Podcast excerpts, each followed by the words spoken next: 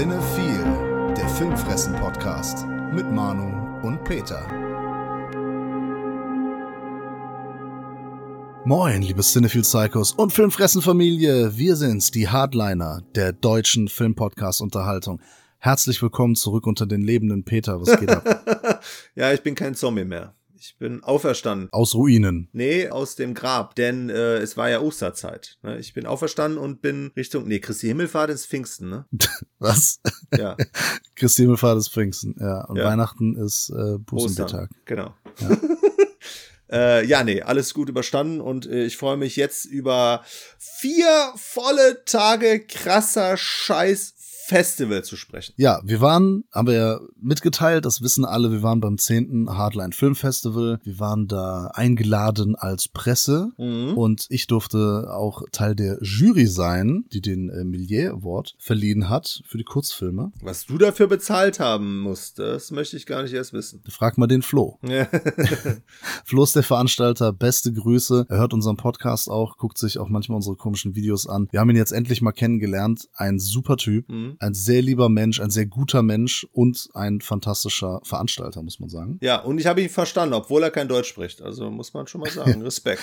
Ja, das Festival fand wie immer in Regensburg statt, Mhm. im wunderschönen Regensburg. Und im Ostentor-Kino. Ja, ich glaube, du warst ein bisschen genervt, weil ich die ganze Zeit äh, betont habe, wie schön die Stadt ist, aber sie ist halt auch nun mal echt sehr schön. Und die haben auch einen kleinen Kölner Dom. Nee, ich war ehrlich gesagt davon genervt, dass du ständig gesagt hattest, ich könne nichts mit Mundart anfangen. Das habe ich in einem Podcast gesagt und alle, die da waren, haben es gehört. Haben Ja. gesagt so, oh ja, oh ja, der Peter, der, der, der versteht so gar nicht. Ja, Also, und alle haben's geglaubt. Jetzt habe ich es sehr schlecht bayerisch noch gemacht, ne? Ziemlich. Ich konnte das halt nur, nur so ein bisschen. Ja, semi. Aber ich, ja, ich habe die alle verstanden. Du hast sie auch alle verstanden. Ja, leider. Ja, sollen wir sagen, die Millier d'Argent Competition. Bitte? Pardon my French. Ah, nee, das MIF, also äh, Millier International Festival äh, F- äh, Föderation. Ein Kurzfilm Award. Da kann man sagen, der Michael Ort, den haben wir auch kennengelernt. Der hat die Kurzfilme zusammengestellt. Mhm. Kleiner Spoiler oder kurzer Spoiler, weil es ja Kurzfilme sind. hat er ziemlich gut gemacht. Es, es war ein starkes Programm. Sprechen Ja. wir später drüber. Sehr untertrieben. Genau, in der Jury. Äh, die Chiara Kamnik. Die kam Sehr, nicht? sehr cool. ja, genau.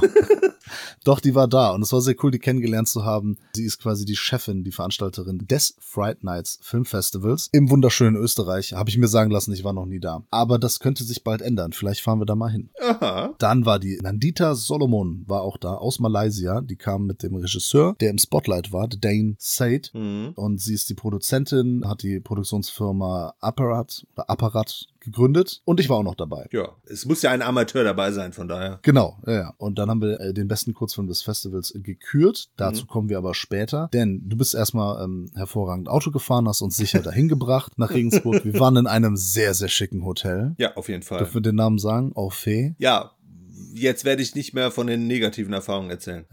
Es war, das Hotel war so fein, wie es klingt. Hotel Orphée in Regensburg. Also, wir wurden da wirklich, wirklich sehr, sehr herzlich empfangen. Königlich. Und die Magda hat sich äh, auch um uns gekümmert. Und es gibt noch ganz viele andere Leute, denen wir Dank aussprechen möchten. Ich glaube, der, der Josef, der noch das Kino hat mit dem Flo. Also der Flo hat noch ein eigenes Kino, das Andreas Stadel. Wir waren aber im Ostentor-Kino, wie du schon gesagt hast. Und ja, haben uns kurz gestärkt mit einer Riesenpizza und sind dann zum Festival. Da ging es direkt los mit dem Eröffnungsfilm, nachdem wir halt ein paar Leute begrüßt haben. Korrekt. Und der kommt natürlich aus den USA USA, USA. und hat genau deinen Geschmack getroffen. Ja. Der Film heißt The Leech, ist aus letztem Jahr und ja, geht so Richtung Invitation, letztlich ein bisschen Bloody Christmas, so was so das Ende angeht, würde ich sagen. Weil es spielt auch Echt? an Weihnachten. Obwohl, Ich nee. hatte die ganze Zeit eher so Dogtooth-Vibes. ja? Ach ja, doch.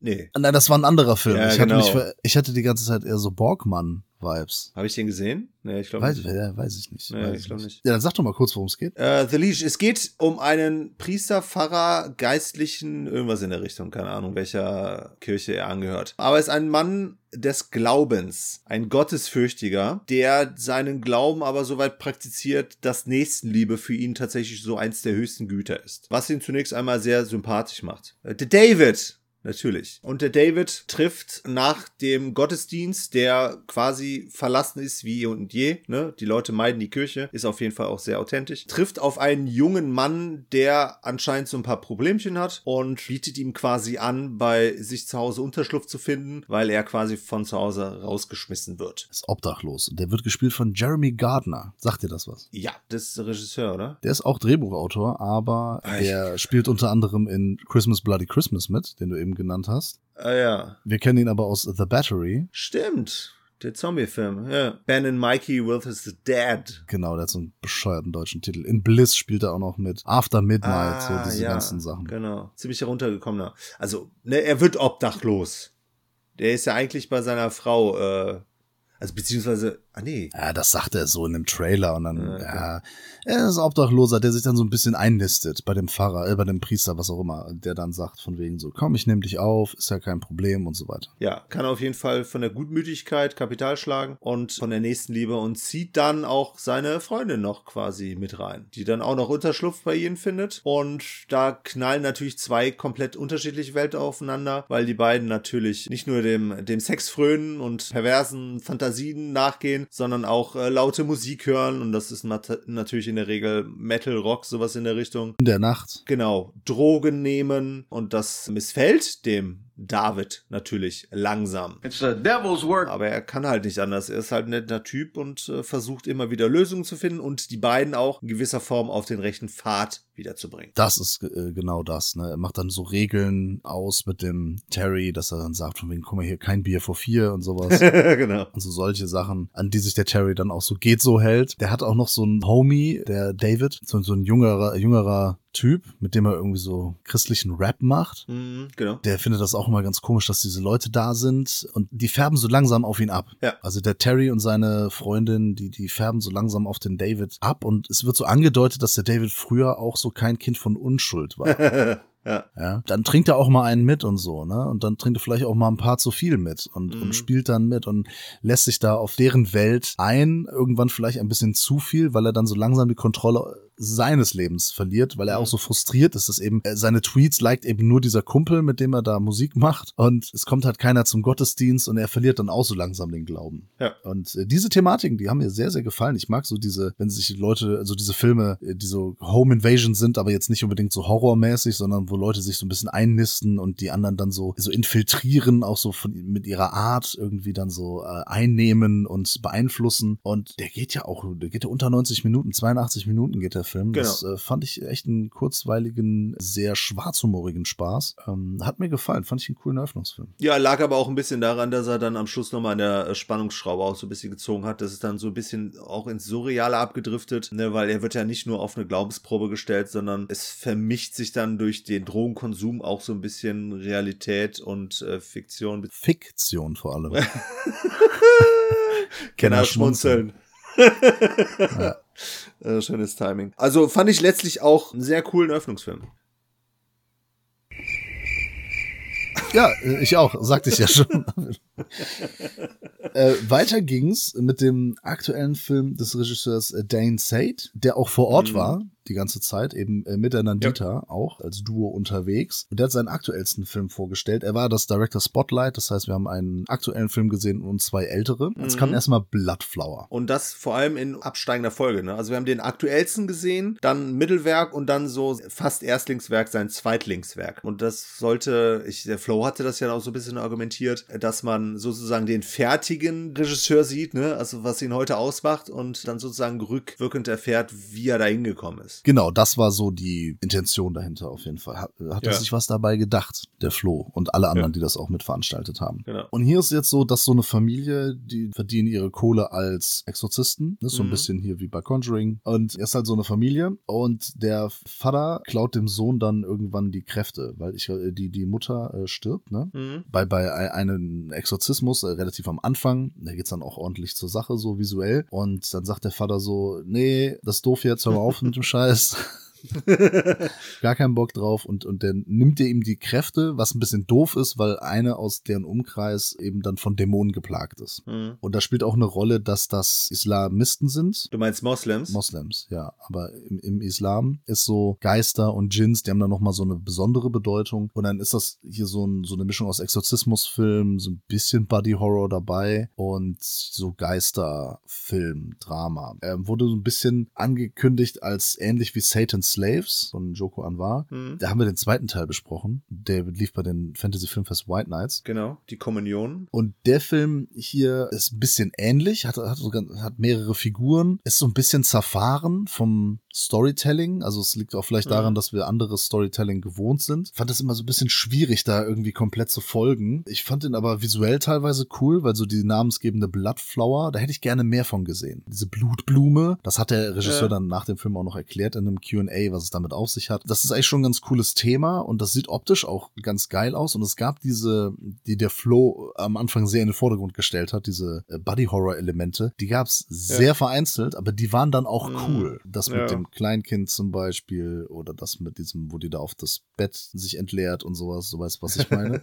genau, daran habe ich auch gedacht. Ja, also da, das waren so die Szenen, die ich dann super fand, aber da war mir dann zu wenig davon. Weil insgesamt habe ich den nicht also kongruent irgendwie empfunden, den Film. Ich fand, wie gesagt, etwas zerfahren äh, mit so ein paar kleinen Highlights und war dann insgesamt, dass ich sage, ja, war noch, war, war in Ordnung. Also ich fand es auch ein bisschen verworren. Ja. Ich konnte da erzählerisch auch nicht so ganz immer komplett folgen. Der hat schon deutliche Ähnlichkeit mit dem Satan Slave, vor allem was auch die Effekte, sag ich jetzt mal, angeht. Die Maske und so, Make-up, das ist mir teilweise nicht so gut äh, bekommen. Das war mir dann doch gefühlt zu sehr am amerikanischen Kino orientiert, an dem modernen amerikanischen Sam- Jumpscare-Horror orientiert. Die Body-Horror-Sachen fand ich auch ganz cool, aber was am coolsten war, war halt er selber, der Regisseur Ja, auf jeden Fall. der Dain Said, weil der uns ja wirklich quasi über das ganze Festival begleitet hat. Also der hat sich auch im Prinzip alle Vorstellungen angehört, angeguckt und hat nach jedem seiner Filme auch ein Q&A gemacht, stand dann auch später noch zur Verfügung und der hatte immer was zu erzählen und das war mega interessant. Mir ist dann irgendwie auch das Herz aufgegangen. Ich habe da zwar jetzt nicht so ganz insgesamt den Kontext zu seinem Werk verstanden, aber als er dann über das deutsche Kino gesprochen hat und unter anderem Werner Herzog, Fassbinder und ähm, wer ist der andere nochmal? Wendel, Wim äh, Wenders. nicht Wendler, sondern Wenders. Wenders, genau.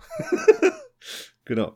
Egal. Nee, ganz und gar nicht egal. Fand ich sehr cool und der hatte eine unfassbar geile Stimme. Ja, der sollte lieber Podcasts machen. Ja. Auf jeden Fall. Oder jede Menge Interviews führen, aber da hat er, glaube ich, in den vier Tagen ordentlich äh, was runtergerattert. Ja, muss ich auch leider zugeben, ich finde find ihn auch als Person cooler als letztlich seine Filme. Aber auch so ein Ja. bisschen das Problem, dass gerade jetzt der Bloodflower so ein bisschen anachronistisch ist, also aus der Zeit gefallen. Ich habe das Gefühl, dass er da so ein paar Sachen bringt, die vor ein paar Jahren schon so ein bisschen aus dem amerikanischen Kino outdated waren. Ja. Trotzdem hat er das gut gemacht. Hm. Aber ja, also äh, gerade hier Bloodflower hat mich jetzt nicht so überzeugt. Liegt aber auch vielleicht daran, dass zum Beispiel so diese ganzen Geistergeschichten mich jetzt wirklich nicht mehr so abholen können. Das ist Hm. aus meiner Sicht schon sehr ausgelutscht. That's what she said. Da habe ich gefühlt dann schon alles gesehen. Und also nicht Ja. ich allein, aber auch viele andere. Aber ich weiß, dass das gerade in dem Kulturkreis da eben nochmal eine andere Kiste ist. Aber äh, mich packt das dann eben nicht mehr so. Ich bin dann eher beim Buddy Horror und da war es mir dann ein bisschen zu wenig. Ja, finde ich, wird aber am nächsten Tag, da haben wir wieder einen Film von ihm sehen können, war dann schon eine ganz andere Hausnummer, wie ich finde. Der hat mir da schon besser gefallen, weil der hat ja auf jeden Fall auch gezeigt, dass er eigentlich ganz gerne mit bestimmten Motiven arbeitet, aber dazu kommen wir dann im zweiten äh, Film. Wir haben dann, glaube ich, erstmal einen schönen Abend verbracht, obwohl der ist eigentlich relativ abrupt geendet, ne? Ich glaube, wir sind direkt nach Hause. Ja, ja, wir- so, der Tag war ja schon lang genug und wir sind dann recht früh wieder Ja. ins Hotel und haben uns dann da noch ein bisschen, haben da, da eine gute Zeit gemacht. Wie bitte? Ins Hotel?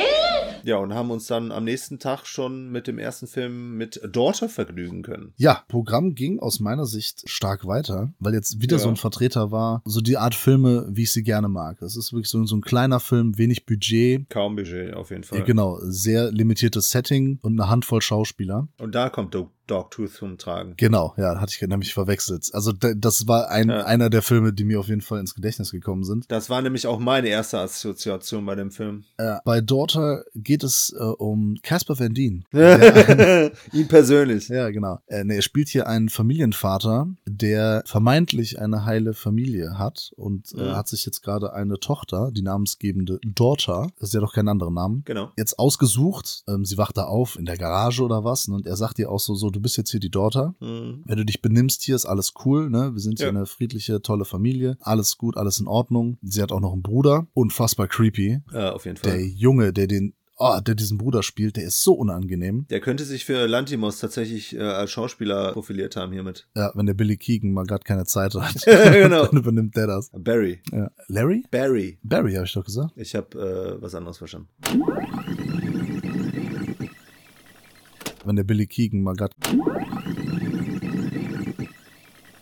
Und dann geht's halt äh, darum, dass sie versucht, äh, ja, da erstmal zu, rauszufinden, worum es denn da geht. Und ähm, es ist Mhm. halt eine ganz, ganz fiese Atmosphäre. Es, das Format ist auch erstmal so 1 zu 1,9, Ja. glaube ich. Also dieses 1 zu 1 früheres Kinoformat. Kein 16 zu 9, kein Breitbild. So Lighthouse-mäßig. Genau, es ist auch auf, es ist auf 16 Millimeter gedreht, sieht zumindest so aus. Ja, da, eindeutig. Ja, also hat auch noch mal so ein so, so ein Retro-Look und äh, Casper Van Dien, also wir haben ja jetzt letzte Matt Heidi gesehen, Mhm. da durfte er so rumkaspern, Ja. was auch okay war, ne? Aber hier spielt er halt so diesen ganz ernsten, stoischen Vater, der immer so ganz korrekt gekleidet ist. Er hat immer nur die gleichen Sachen an. Mhm. So ein Hemd, alles ist immer so überkorrekt und es ist ihm halt ganz wichtig, dass alles nach gewissen Regeln abläuft. Ordnung muss sein. Ganz genau. Und die zieht er auch durch. Und zwar mit einer patriarchalen Tyrannei, mit der er da diese Fami Familie in Anführungsstrichen zusammenhält. Ja, totalitär. Genau, es ist schon recht früh klar, äh, was hier los ist Mhm. und wie die eigentlichen Verbindungen sind äh, oder, oder ob es sie gibt oder nicht. Die Daughter versucht dann natürlich auch am Anfang da irgendwie,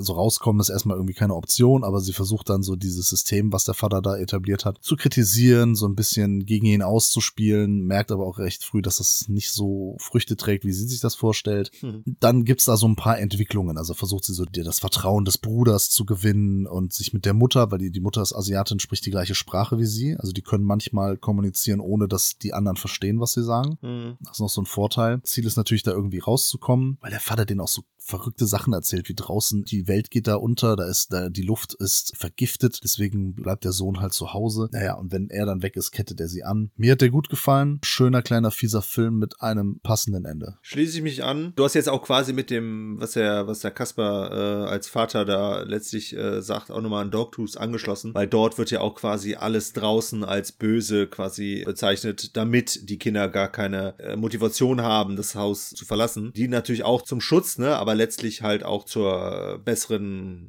Kontrollierbarkeit, sag ich jetzt mal. Ich fand den auch äh, cool, inszenatorisch, was Kameralicht, Ton etc. angeht. Die Kamera sehr statisch übrigens, ne? Also es gibt kaum Kamerafahrten, kaum Schwenks. Ja, aber das passt ja zu dem, Genau. äh, wie die miteinander auch agieren. Ja, ja, genau, das ist ja das, ne? Weil du hast gesagt, die Inszenierung ist gut. Ich wollte nur sagen, was daran Ja, cool ja. ist, dass es halt genau passt. Du hast dieses engere Format, dann eine Kamera, die sehr starr bleibt die ganze Zeit, Mhm. ähm, so dass du wirklich diese, diese Klaustrophobie, die Genau. kommt dann irgendwann echt rüber. Ja, auf jeden Fall. Und das ist auch gut getragen von denen. Ich weiß jetzt ihren Namen nicht, aber äh, die hat das eigentlich auch äh, sehr cool gespielt. Äh, Die Mutter fand ich auch grandios. Und da steckt dann halt letztlich noch ein bisschen mehr drin und hat mich dann auch so ein bisschen an äh, so, so Chained und an It Comes at Night erinnert. Vertreter, die ich Ja. dann auch in der positiven Ecke sehe. Von daher starker Auftakt auf jeden Fall für den zweiten Tag. Ja, den zweiten Film an dem Freitag haben wir uns dann geschenkt, denn das war der, Soft and Quiet. den haben wir schon im Rahmen der Fantasy Filmfest White Nights besprochen und ja, wer sich das angehört hat, der weiß auch, warum wir uns den nicht nochmal angucken. Ja. Geht gar nicht darum, dass der schlecht ist, geht einfach nur darum, dass der sehr fies und anstrengend ist und wir uns das nicht nochmal geben wollten. Ja, das haben dann die vielen Kollegen, die sich den noch angucken mussten und das aber auch gerne getan haben aufgrund der Empfehlungen, dann quasi danach geschildert haben, weil das war für jeden der Anwesenden auch wieder eine Tortur in gewisser Form. Ja, haben wir noch gar nicht gesagt, können wir aber mal kurz machen. Der Trash-Taucher, der Steffen, der war auch da mit seiner Frau. Beste Grüße. Und wir haben äh, zum ersten Mal auch die äh, Herren des Viva la Movolution Podcasts persönlich kennengelernt. Also ich wusste, dass dieser Podcast existiert und den Mike, äh, der hat ja Terrorvision heißt er ja bei Instagram oder Mhm. Terrorvision 84 oder so. Genau. Man hat sich da schon häufig gesehen, man liked sich gegenseitig und so, aber da haben wir uns wirklich mal persönlich getroffen und das war cool. Das war sowieso äh, auch so das Thema, das sich da durchgezogen hat durch das ganze Festival. Also erstmal den Flo auch dann persönlich zu treffen, alle, die da mithelfen. Dann e- eben, wie gesagt, äh, Mike, äh, Corby und von, von Viva la Movolution, der Michael, der die Auswahl gemacht hat, dann die Chiara und äh, Nandita und so. Alles wirklich nur coole Leute Hm. eine gute Zeit gehabt, alle waren locker drauf, so wie wir uns das wünschen. Also die Filmfressen-Familie ist so ein Stückchen gewachsen.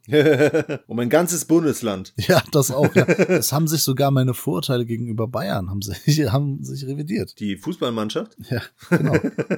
In erster Linie. Ja, das war, ach, wir müssen, müssen so ein, auch so eine Triggerwarnung machen. Wir brauchen so einen Disclaimer für den Podcast auch, ne? Weil wenn ich jetzt so sag, jetzt, ich sehe schon die Kommentare so, ja, wa- was hattest du denn gegen Bayern und äh, warum? Ja, so, weil die Leute mal alles ernst nehmen, was wir hier sagen. Achso, ich dachte, ich muss jetzt hier aufzählen, welchen Podcast du gegen die Bayern gehatet hast. Nee, es ist ja immer, egal was wir hier sagen, ist dann immer so von wegen, ja, aber das, äh, das habt ihr nicht. Und Ja, aber das heißt ja nicht ihr, in der Regel ja du, ne? Ich, Ja, ich, wär- ich- ich, ich, wähle meine Worte ja weise. Du Wabler geschästen und heute schnauzen. ey, du meinst das ja wirklich immer alles ernst. Natürlich. Ich bin halt so ironisch. Ja, macht Ey, das nichts. verstehen viele nicht. Wir nehmen Film ernst, wir nehmen Filmkunst ernst, aber uns dabei nicht so sehr. Ja, wie gesagt, uns gegenseitig schon lange nicht mehr. Aber man, man, man muss ja festhalten, es war ein sehr cooler Interchange mit den Kollegen. Wow. für, für diese Überleitung, nee, Möchtest du aufhören, ne? Nie wieder mit mir einen Podcast aufnehmen. da gebe ich das Wort an dich. Worum geht's denn in Interchange? Das ist der äh, zweite Film dann hier im Director Spotlight von Regisseur Dane Said.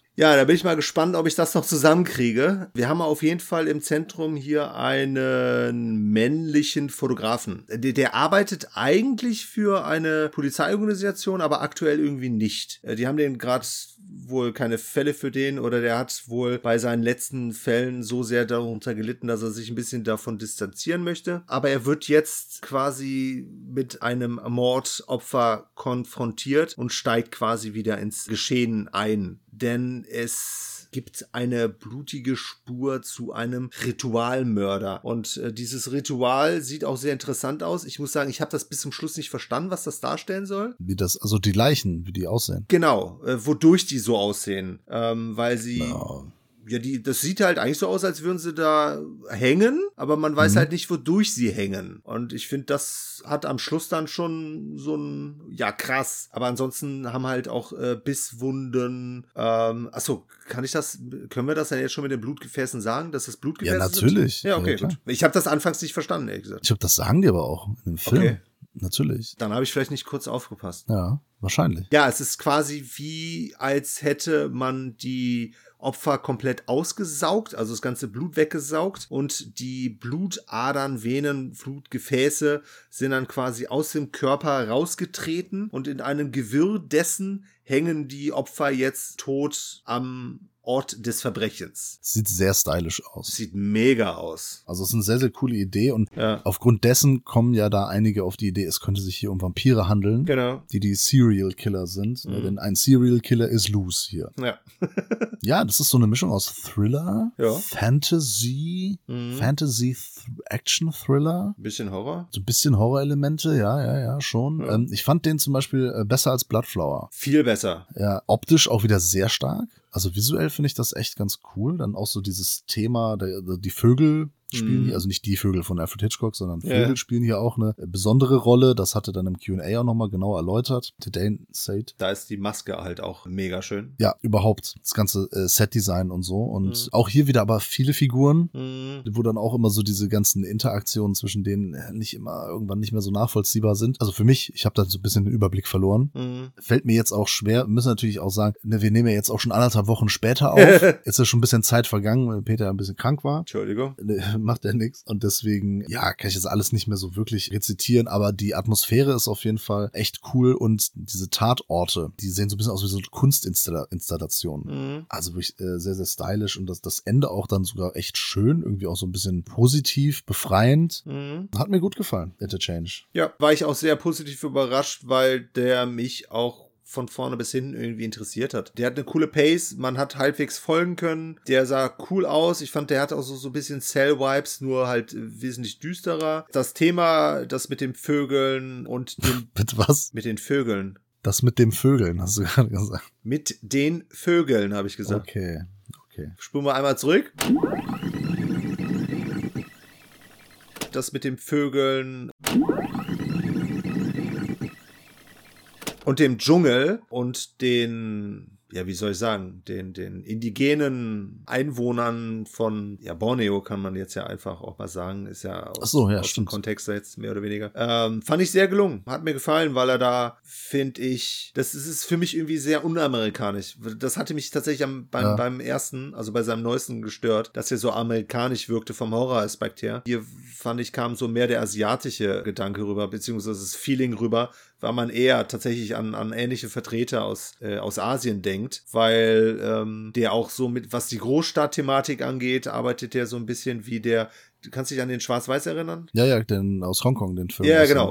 Auf, den White Knights. Genau, genau, genau. Ist natürlich eine andere Richtung, aber zumindest hat er dieses Großstadtverständnis auch äh, Ja, ähnlich stark aufbereitet. Finde ich eine coole Mischung aus den ganzen äh, unterschiedlichen äh, Genre-Einflüssen. Ja, fand ich gelungen, hat mir gefallen. Kann ich nicht mehr zu sagen. ja, top. Dann geht's äh, weiter hier in unserem XXL-Podcast. Der Plan war ja ursprünglich, das auf zwei Podcasts zu verteilen. Mhm. Aus bekannten Gründen äh, konnten wir es nicht machen, deswegen bekommt ihr jetzt eine Folge, in dem wir über das komplette 10. Hardline Film Festival berichten, also die komplette Erfahrung. The whole experience, wie man in Frankreich sagt. Alter Schwede. Dann wären wir jetzt aber auch schon fast gleich durch, ne, mit dem ersten Tag. Ja, macht ja nichts. Ja, wir haben ja noch ein bisschen was vor uns. Aber jetzt kommt nämlich auch für mich, das kann ich ja schon mal vorwegnehmen, das Highlight. Spoiler. Ja, ich nehme es trotzdem vorweg. Äh, Flowing, ein Film aus Italien. Abgesehen davon, dass ich mich immer freue, wenn irgendwas Cooles aus Italien kommt und kein Dario Argento dahinter steht, fand ich, war das einer der gelungensten Filme hier auf diesem Festival. Auch wieder ein Film, also hier in dem Fall sogar deutlich äh, mehr Coming of Age irgendwo so im Vordergrund steht. Boah, ich würde eher sagen Familiendrama und das ist auch so ein Thema, das sich eigentlich durchs ganze Festival gezogen hat. Ne? Ja, ist aber auch ein Teil davon. Der Regisseur, den kennen wir auf jeden Fall schon. Paolo Stripoli. Genau, der hat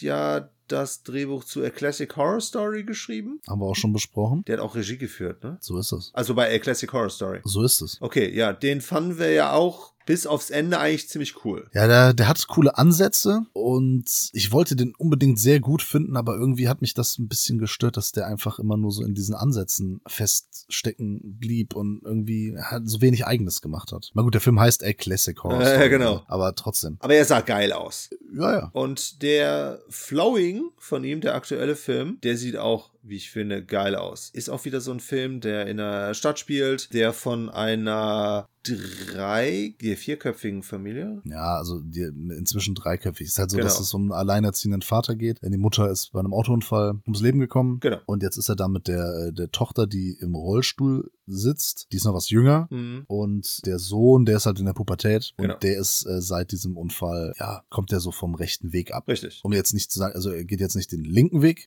ne? Also wäre Ja. ja gut, wäre zu befürworten, aber äh, ihr wisst, was ich meine, ne? Also so, so, so, der geht nicht mehr zur Schule, macht, er baut nur noch Scheiße, ne? Klaut und lügt und keine Ahnung, also er verliert halt auch so die, die Bindung zum Vater. Also es ist in erster Linie wirklich so dieses Vater-Sohn-Drama, ne? Ja, Das geht schon um, um die Beziehung äh, zwischen den beiden, dass die sich wiederfinden. Das stimmt auf jeden Fall, aber wir sind halt sehr viel an seiner Seite. Wir folgen ihm sehr viel. Er kapselt sich ja von seinem Vater auch in gewisser Form ab. Ja. Der Vater versucht immer wieder irgendwie eine Verbindung aufzubauen, zu ihm durchzudringen. Das ist allerdings nicht äh, erfolgreich. So zieht er sich halt immer mehr zurück. Dann hat er so einen Lieblingsaufenthaltsort, dieses verlassene Schwimmbad. Geile Kulisse. Auf jeden Fall, weil halt so heruntergekommen. Dann sehen wir da einen Polizisten, der, äh, der da mal vorbeikommt, den er schikaniert. Ja, ist größtenteels Security Guard, ne? Ja, gut, okay, ja, Der stimmt. Polizist würde nicht so mit sich umgehen lassen. Ach, weiß ich nicht. In Italien eher nicht. Zumindest nicht von so einem kleinen Pisser, ne? Weil da ist Ja. ja auch nochmal ein Größenunterschied und ein Altersunterschied eigentlich. Ja. Aber ne, ich meine, hier stellvertretend er steht ja auch ein bisschen so für eine Generation, die so den Fickfinger Richtung Autorität in gewisser Form gibt. Worin das begründet liegt, ne, wodurch er äh, diesen Weg dann auch letztlich eingeschlagen hat, ne, kann man sich letztlich denken. Ist er vielleicht nicht unbedingt äh, sehr subtil mit dem, was er wie erzählt, aber er macht das cool. Ja, es ist nicht subtil, aber es haben doch ein paar Leute im Saal dann auch nicht verstanden. Echt? beim Q&A danach ähm, haben wir dann Leute nach dem Ah ja, Fluch stimmt. gefragt. Es Ja, ist ja so, stimmt. es spielt ja auch so ein Dampf eine Rolle, der Ja. so aus der Kanalisation und aus den Wasserrohren emporsteigt und die Leute so ein bisschen durchdrehen lässt. Genau. Und die werden dann so zu blutrünstigen Leuten, so wie bei The Crazies oder weiß ich nicht, sowas halt. Ja. Und also Regen, Wasser spielt eine Rolle und eben diese, dieser Dampf und die Leute drehen halt durch. Das heißt, es gibt immer mehr, das hören wir auch im, im Radio und äh, übers Radio und sehen im Fernsehen, dass es halt immer mehr Todesopfer Mhm. gibt, weil die Leute so durchdrehen und diese Familie ist halt mittendrin. Das ist aber nicht das eigentliche Thema und das haben dann auch ein paar Leute dann nicht verstanden und der Regisseur war dann auch ein bisschen angepisst. Also aus, aus mehreren Gründen. Also erstmal, weil, weil der Film, der, der Verleih Rai hat dann, hat ein falsches, hat den Film im falschen Format geschickt und hatte da auch irgendwie so ein ja. bisschen dran rumgeschnibbelt. Also Mhm. der, der war so ein bisschen anders editiert als seine favorisierte Version. Mhm. Anscheinend haben wir da die Fernsehvariante gesehen, da war er schon mal sehr, sehr sauer. Und dann hat dann jemand noch danach gefragt, ja, wie mit dem Fluch und hin und her. Und dann hat er noch mal sehr darauf beharrt. Also Paolo ist ein super netter Typ, ne? Waren noch mit dem Essen und so, echt cooler, äh, cooler Dude. Aber er hat dann wirklich noch mal betont, so von wegen so, ey Leute, darum geht's nicht. Ne? Es geht eigentlich um dieses Drama, es geht eigentlich um, um diese Vater-Sohn-Geschichte. Also hat's Mhm. wirklich dann allen noch mal erklärt. Und ich fand schon, dass das eindeutig war. Das ist auch das Einzige, wo ich dann gesagt habe, so, ah, das Einzige, was mich ein bisschen gestört hat, dass es dann in einer Szene, in so einem Flashback, dann noch mal so super auserzählt wurde. Ja, gut, da hätte man keine äh, minutenlange äh, Rückblende machen müssen. Genau. So ein paar Flashs hätten gereicht. So, Ja. Also ich meine, es war ja eh klar. Für mich war klar, was passiert ist. Da kamen noch ein paar Einzelheiten rein. Okay, verstehe ich. Aber es war zu ausführlich, meines Erachtens. Ja, aber ich meine, du hast ja gesehen, es haben ja trotzdem ein paar Leute nicht verstanden. Deshalb kann man ja eigentlich nicht sagen, dass es Äh, zu viel war. Äh, Ja, für mich. Ich sag, Ja. mir, ist, mir, mir Ja. ist das egal, weil ich gehe ja von mir aus Ja. und für meinen Sehgenuss ähm, hätte ich es jetzt nicht gebraucht, aber trotzdem ein inhaltlich wie optisch äh, ziemlich starkes Horror-Thriller-Drama. Mhm. Ja, finde ich cool. Ja, stimmig. Das ist, finde ich, ist ein äh, schönes Wort. Und halt auch in der Thematik visuell sehr passend geschildert. Und wie gesagt, damit vorweggenommen ist, war tatsächlich das Highlight, weil ich finde, dass so ein Film gehört auf so ein Festival. Es ist Horror, es ist Genre, es Ja. ist jung, nicht mutig, aber es ist irgendwie dann doch cool. Vor allem, weil es dann auch wieder ein Vertreter aus einem äh, nicht so bekannten Land ist, weil Italien ist mittlerweile nicht mehr ganz so vertreten. Da sucht man teilweise vergebens nach geilen Genrefilmen ähm, und hiermit hat man den, wie ich finde, mehr als gefunden. Ja, das stimmt schon. Er macht nicht viel Neues, also nichts, was man nicht schon gesehen hat, aber das, was er macht, macht er gut. Und das macht er schon sehr ordentlich. Genau, und das würde ich ihm gerne hoch anrechnen. Ja, bin ich dabei. Also generell, das kann man schon mal sagen, das ist wirklich keine gekaufte Meinung. Wir hatten eine super Zeit da und Flo ist ein cooler Typ und so weiter, aber wenn uns Filme nicht gefallen, gefallen die uns nicht. Aber wir haben jetzt noch nicht so große Kritik geübt, weil es einfach auch nicht angebracht ist, war bisher. Es gab sehr viele gute Filme hier. Ja. Ich fand das wirklich ein starkes Programm. Ja, und das hat sich tatsächlich in den Short and Horts quasi fortgesetzt, also dem ersten Kurzfilmblock, der dann Mhm. den zweiten Abend quasi auch beendet hat, wunderbar fortgeführt. Und ich muss sagen, die Qualität und die Dichte an starken Kurzfilmen habe ich bis dato noch nirgendwo gesehen. Es war im ersten Kurzfilmblock waren es acht Vertreter aus ne, verschiedensten Ländern. Ja. Es waren zwei dabei, wo ich sagen würde, so, boah, ja, mein Gott, der Rest war gut bis sehr gut. Ja, also erst nochmal äh, Danke an Michael Ort. Das ist ja auch äh, der Mitorganisator des Kurzfilmfestivals in Landshut. Mhm. Und äh, der hat hier die Kurzfilme ausgewählt. Also wirklich fast nur äh, geile Sachen dabei. Lass mal ein paar Highlights erwähnen. Ich würde da direkt mal den ähm, Tigre. Mystic Tiger, den Mhm. äh, Tigre Mystico Mhm. hervorheben, der uns erstmal so ein bisschen an Time Crimes erinnert hat. Ja, und dann fortgeführt wurde, ne? Ja, genau. Dann ging es noch ein bisschen weiter und dann vielleicht ein bisschen Quentin Dupieux drin. Oh ja. so ein bisschen durchgedreht, Viertelstunde lang aus Spanien. Fand ich sehr gelungen, fand ich sehr kreativ und der hat mich auch überrascht. Weil wir am Anfang dann wirklich denken so, ach okay, es geht jetzt hier um Zeitreisen. Ja. Aber dann geht's um was anderes. Und Ja. dann entdecken wir immer mehr. Nimmst du ein paar Schläge, fand ne? ich cool. Ja. Genau, ja. Ja. Stop That kam sehr gut an beim Publikum. Fand ich sehr cool, weil der Grundgedanke klasse ist, ne? Weil Stillstand bedeutet nun mal Rückschritt. Also Ja, hat schon mein Schlagzeuglehrer gesagt. Das ist so. ne, acht Minuten, kurz, knackig, war lustig. Es war tatsächlich auch ein bisschen gruselig. Ja. Weil man nicht immer sieht, wenn was auf einen zukommt und dann kommt es dann doch schnell auf einen zu und es war schon äh, gewisserweise creepy, aber die Grundidee fand ich einfach cool. Die Grundidee war auch schon stark angelehnt an It Follows. Ja, nur halt nicht. Bisschen was die- abgewandelt. Ja, was halt die, die, die Stoßrichtung angeht, nicht unbedingt, aber was so die Umsetzung angeht. Also das, was man sieht. Ja, hat aber als äh, Kurzfilm wunderbar funktioniert. Wenig Dialoge, da hat wirklich dann, ähm, hat man dann mit Bildern erzählt, das äh, fand Genau. ich cool. Dann Phantasmagoria, Mhm. quasi der A24-Beitrag, könnte man sagen, äh, von Regisseur Alejandro Mate. What the fuck? Warum betonen wir das? Weil wir ihn interviewt haben. Genau. Am nächsten Tag, äh, am Pressetag, äh, haben wir ein kleines Interview mit ihm geführt. Das ist ein ähm, deutscher Regisseur mit spanischen Wurzeln. Er hat hier so eine, ja, also A24 sagt's glaube ich schon, ne? Es ist so ein bisschen an äh, Robert Eggers äh, The Witch erinnert der. Mhm. Gerade so vom Look and Feel. Das ist so ein, ein Film, den er im Studium gemacht hat, sein, sein vierter Film. Ja, atmosphärisch, sehr dicht. Schön diese alte Zeit ein, eingefangen. Und es geht so ein bisschen um Hexen, Dämonen, so ein kleines Kammerspiel rauszufinden, wer ist jetzt hier Hexe und Dämon, der Teufel. Ja, fand ich cool. Sehr gelungen. Tolle Kamera und vor allem Licht-Schatten-Spiele. Ja. Ähm, und eine ganz fantastische, ja, klaustrophobisch düstere äh, letzte Einstellung, die einem schon so ein bisschen den kalten Schweiß über den Nacken hat laufen lassen. Sehr schönen Beitrag fand ich auch Border, der tatsächlich durch eine Person, ich glaube war männlich, ist aber auch egal, Ach ja, okay, jetzt weiß ich, worauf du hinaus möchtest. im Kino nochmal an Aufwertung erfahren hat durch ein simples Flaschenöffnen. Denn in diesem Border geht's um einen gemütlichen Abend von einer Dame, die auf einer Couch sich äh, ihre Serie, glaube ich, guckt die sich an. Ähm, und Ja. eine romantische Szene und die entwickelt dann eine ganz eigene Dynamik, beziehungsweise gibt dann eine Überschneidung mit ihr zwischen TV und realer Realität. Und die Pointe setzt dann tatsächlich einen Zuschauer, aber ich weiß halt nicht, ob wir das sagen können, weil das wirklich die Pointe des Films wegnimmt, äh, des Kurzfilms wegnimmt. Ja, ich fand den auch nur in Ordnung. Also war eine, war eine nette kleine Idee, aber ja. Ja, aber die Idee ist schon cool. Er hat mich ein bisschen an unseren Kurzfilm Rewind erinnert aus dem Studium. Ja. Aber gut, neue Ideen ist schwierig, weil es gibt ja immer so, wir sagen ja häufig, ah, der Film erinnert ein bisschen daran, das ist ein bisschen aus Ja. daran, einfach nur um das einordnen zu können. Aber sag ruhig. Die Szene, die sie sieht, entwickelt sich zu einem Horrorgeschehen, in der der ihr angebeteter TV-Star eine Axt rausholt und letztlich durchbricht diese Figur dann auch noch die vierte Wand und bedroht sie und letztlich auch uns. Ja, geht, geht klar, Ja. würde ich sagen. ja äh, die hat doch Threshold noch ganz gut gefallen, oder? In der Tat hat mir der Threshold aus Spanien äh, gut gefallen. Äh, ganz, ganz merkwürdiger Film. Ich war ja auch in der Jury und ich musste das irgendwie bewerten und ich habe mir vorgenommen, ich werde vor allem die Kurzfilme belohnen, die mich irgendwie äh, berühren emotional oder die mich überraschen können. Mhm. Threshold hat mich überrascht. Es geht darum, ein Pärchen, er auf dem Weg zur Arbeit und dann ist da so, ein, so eine Decke im Flur. Ja, wahrscheinlich ein Obdachloser und ja, er muss halt zur Arbeit, kann ihm da nicht helfen. Die Dame bleibt halt zu Hause, äh, stellt da Tee hin, versucht irgendwie Kontakt aufzubauen und diese Decke bewegt sich dann irgendwann auf sie zu, wie so ein Wesen. Ein bisschen wie bei Creepshow 2, diese, dieser Schlamm in diesem See. Mhm. Und da hat sie Angst und verbarrikadiert sich in, in der Wohnung und dann schafft es die Decke aber dann irgendwie da rein. Also da bewegen sich auch Decken und so. Und das ist irgendwie recht gruselig und hat dann aber irgendwie eine ganz leichtfüßige Auflösung am Ende, mit der man überhaupt nicht rechnet. Mhm. Das fand ich kreativ. Okay. Also super simpel auch die Effekte. Ne? Das ist teilweise einfach nur rückwärts laufen lassen, aber Ja. effektiv. Es war okay, ne? War okay.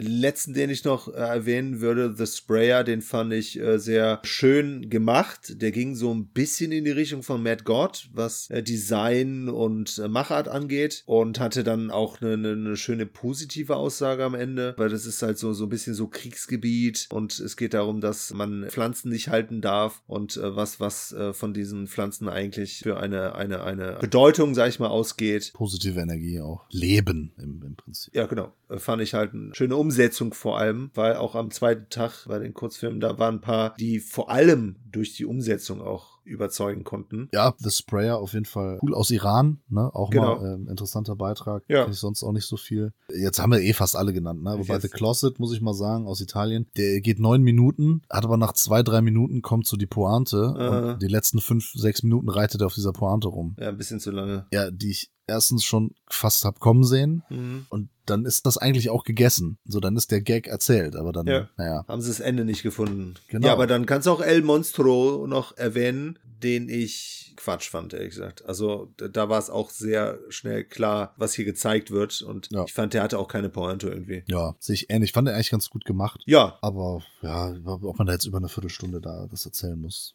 Weiß ich jetzt auch nicht. Ja, dann haben wir auf jeden Fall noch uns die Ohren um die Nächte geschlagen. Ganz genau so. Ne?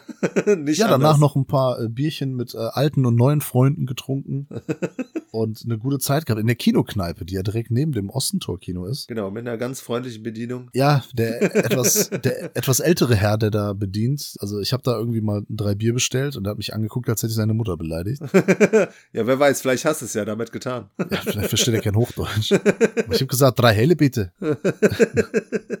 Kruzifix Moi, mussten wir mit drei helle. Naja, macht ja nichts. Am nächsten Tag mussten wir dann, ah, nicht ganz so früh raus, aber wir haben es dann noch zum Pressetag geschafft, haben zwei Interviews geführt, Mhm. die ihr natürlich hier bald auf unserem YouTube-Kanal Filmfressen sehen könnt. Eins habt ihr schon längst gesehen. Richtig. ja, mit dem Simon und dem Kevin von Lost in the Sky, genau. Genau. Das war zeitlich kein Problem, da wir den ersten Film am Samstag übersprungen haben, oder wie man auf Deutsch sagt, geskippt. Das war nämlich Pelikanblut. Oh, mit Ja. Ni ha Nina Ro- Ross. Scheiße. Nina Hagen. Ha- ja. nein. Nina Hoss. Habe ich ja gesagt, Ross. Äh, ja, ein Film, äh, der uns, glaube ich, beiden ganz gut gefallen hat, den wir aber Ja. schon vor ein paar Jahren besprochen haben, als er im Kino lief. Wir hätten es eh nicht geschafft, wir waren zu sehr involviert im Interviewen. Es wäre knapp gewesen. Ja, auf jeden Fall. Dann ging es für uns am Samstag los mit dem Film, der ein wunderbares Wortspiel als Titel hat, Hunter Killer. Das verstehe ich nicht. Was für ein. Sch Hunter Killer. Ach so! Das ist ja clever! Hunter Kill oder ja, as the Germans say, Hunter Kill her. Ja. Ja, schönes äh, Wortspiel, aber kein richtig schöner Film. Nee, hatte ein paar Highlights, aber wir können ja kurz sagen, äh, worum es geht. Ein US-amerikanischer Film aus dem Jahr 2022 mit ganz wenig Budget haben die Regisseure auch in einem kurzen Statement am Anfang, glaube ich, ne, Video-Statement, haben sie uns das mitgeteilt. Äh, Sie hatten wenig Geld, aber eine Lagerhalle zur Verfügung Ja. und haben gesagt, da muss man doch einen Horrorfilm drehen.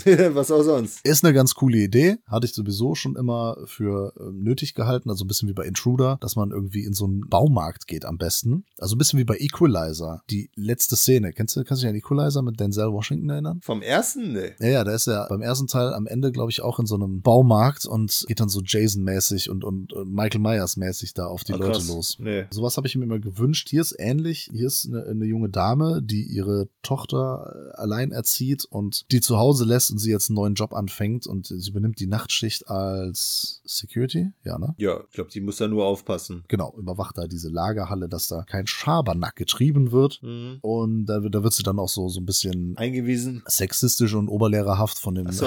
von dem alten Typ da angelernt. Fandst du sexistisch? Ach, so ein bisschen. Es war schon hier so, komm, Mäuschen, ich zeig dir jetzt mal hier und bla. Und Okay, ich glaube eigentlich eher so einfach unfreundlich, weil das ein Arsch war. Für dich halt ganz normal, ne? Ja, Ja. So machst du das auch mit deinen Mitarbeitern. Natürlich! Nee, ich lasse ja einarbeiten, ich arbeite ja nicht selber ein. Da könnten Ja, die Leute ja im. Nachhinein noch was, ne? Das will ja keiner. Ja, das stimmt. Du machst gute Werbung für euer Kino. Auf jeden Fall. Als Arbeitgeber, richtig. Jetzt muss ich, warte mal, die komplizierte Handlung muss ich jetzt hier noch zusammenkriegen. Also, Stimmt. Das ist äh, so, dass äh, dann die Nachtschicht anfängt und auf einmal kommen vier maskierte Typen oder drei, ich weiß es gar nicht, Ich hab's auch nie zählen können. die sie jagen und töten möchten. Warum? Keine Ahnung. Bis zum Schluss. Da wird das dann erklärt. Ist dann auch so mehr oder weniger glaubwürdig. Ja, hätte man sich eigentlich auch denken können, oder? Ja, es war irgendwie, also das- das war dann schon ein bisschen Banane. Der Hauptanteil der Handlung oder der Laufzeit, sagen wir es mal besser so, befasst sich damit, äh, dass sie wegläuft vor denen, sich irgendwo versteckt und also es ist so ein Versteckspiel. Katz und Äh. Maus fangen, verstecken eigentlich. Ja. Und die kommen dann da mit ihren Slipknot-esken Masken Mhm. da um die Ecke und was mich so ein bisschen hat schmunzeln lassen, war immer, die kommen irgendwo rein, dann so, wenn sie sie sehen, so, get her, Hm. there she is. also so, so offensichtliche? Sachen. ja, die sind ja da, um die Ja. zu jagen. Ja. Und dann immer so, get her, there she is. Und dann ja, das ist, also dann, dann sag doch lieber gar nichts. Aber das Geile war doch auch, dass sie quasi immer so geredet haben, als hätten sie eine Gasmaske auf. Oder, oder, ja, oder so ein Stimmverzerrer wie bei, ja, wie bei Ghostface. Ne? Ja, aber haben sie nicht gehabt. es ging ja nur darum, das ein bisschen gruseliger oder krasser zu machen, was weiß ich. Ja, dann sollen sie gar nichts sagen. Das ist gruselig. Denk an Jason Voorhees, Michael Deswegen- Myers. Ja. Ich weiß auch nicht, worin da immer ähm, die Not besteht oder, Ja. oder dass, dass manche Drehbuchautoren denken, sie müssen den Leuten da immer irgendwelche Sprüche oder Dialoge Ja. oder Monologe in den Mund legen. Sondern lass die doch halt, wenn das wirklich nur jetzt darum geht, dass sie sich sich versteckt und dass diese komischen Leute hinterher sind, dann lass die doch das einfach machen. Äh, Aber es gab ein paar Highlights, abgesehen von der Unverschämtheit, hier so eine Säge anzuteasern und die nicht zum Einsatz zu bringen. Das war fies, aber sie hat einen mit einem Pömpel, mit so einem Toilettenpömpel Stimmt. zu Mhm. Tode gepömpelt. mh, Das war schon eine großartige Szene. Also es gab hier und da schon mal einen coolen Einsatz äh, von Werkzeug. mh, Und was ich dem Film auch anrechne, der Aderlass unserer Protagonistin. mh. Ne, Kai Pinno hat sich ja im vergangenen Jahr so ein bisschen echauffiert bei Prey. Hat er gesagt, so, ja, es ist schon, also äh, ganze Thematik und so weiter ist alles in Ordnung, aber er fand es schon ein bisschen albern, dass die junge Dame nach dem Kampf mit dem Predator irgendwie so einen kleinen Kratzer im Gesicht oder am Bein oder wo das war, davonträgt und nicht mal einen Arm verliert. Mhm. Die Protagonistin hier in Hunter Killer, die kriegt ordentlich auf die Fresse. mh. Verdientermaßen. Für das, was sie getan hat, auf jeden Fall. Auf jeden Fall. Ja. Nein. Doch. Also, war okay. Also, ich muss so sagen, äh, durch, durch ein, zwei Szenen hat er sich dann so ein bisschen aus dem Einheitsbrei äh, dieses Genres so ein bisschen hervorgehoben. Aber es ist insgesamt kein Film, der über dem Durchschnitt stattfindet. Aber er war ganz spaßig. Für 80 Minuten, wie lange geht er? 89, ja. Also nee, für 89 Minuten hat er mir viel zu wenig Substanz in Anführungsstrichen, weil letztlich sehen wir eigentlich eine relativ kurze Einführung. Also das ist tatsächlich relativ kurz gehalten, das, das war in Ordnung. Es geht relativ schnell los, also gefühlt zumindest, aber danach plätschert das für mich ein bisschen dahin. Also es passiert zu wenig als dieses Hunt-Hör-Kill-Hör, dieses Na gut, der Film Jagdspiel. heißt so und das ja, ist mir passiert, egal, ja. wie der Film heißt. Nee, das ist schon wichtig. Nee, weil äh, ganz ehrlich, Das ist, der Film macht 60 genau das, was Minuten. er ankündigt. Aber 60 Minuten, die da rumjagen äh, zu sehen, ist einfach irgendwann ermüdend. Ja, das ist nicht spektakulär, aber der, der Film heißt so und macht genau das. Das, das hätte man kürzer machen sollen, das stimmt Ja, schon. das sage ich doch nur. Das ist alles, was ich sage. Ja, ja, als Kurzfilm funktioniert der aber auch nicht, weil er halt keine krasse Pointe hat. Die hat überhaupt gar keine Pointe. Ja, ja, schon. eine Auflösung. Nur, ja, das meine ich ja. Ja, aber ist ja keine Pointe. Ja, doch. Naja, also eine Pointe ist für mich irgendwie so, so ein krasser Reveal, wodurch sich etwas irgendwie in einem anderen Licht darstellt oder weiß ich nicht. Ja, äh, gibt uns den Grund, warum sie da gejagt wird, den wir vorher nicht hundertprozentig wussten.